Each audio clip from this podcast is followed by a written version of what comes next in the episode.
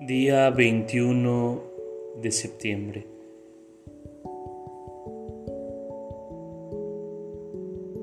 Martes de la semana 25 del tiempo ordinario.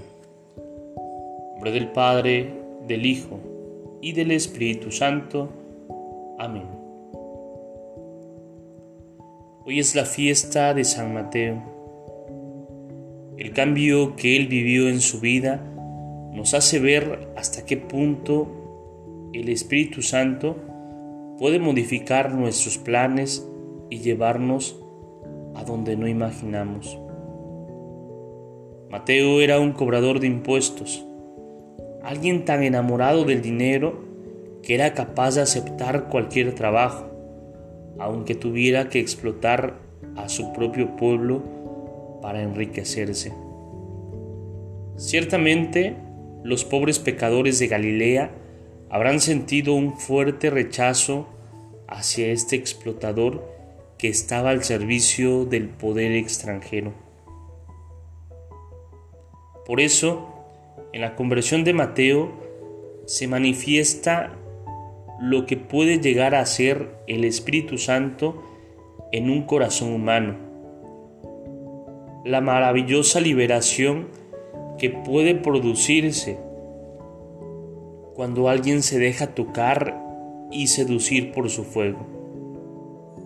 Porque aquel esclavo de las seguridades económicas, al escuchar el sígueme de Jesús, abandonó la mesa de cobrador de impuestos y lo siguió. Mateo era uno de esos pecadores que Jesús quería convertir y por eso se acercaba a él y lo invitaba a seguirlo. El Evangelio de San Mateo se detiene a narrar la cercanía de Jesús con los pecadores, su comprensión y su amor, porque esa actitud de Jesús fue la que él mismo reconoció en sus ojos y en su voz cuando Jesús pasó por su mesa de cobrador de impuestos y simplemente le dijo, sígueme.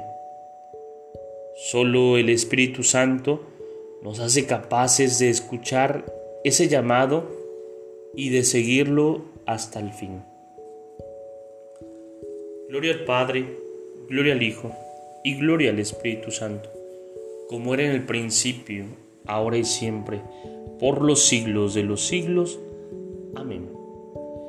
Espíritu Santo, fuente de luz, ilumínanos. Espíritu Santo, fuente de luz, ilumínanos.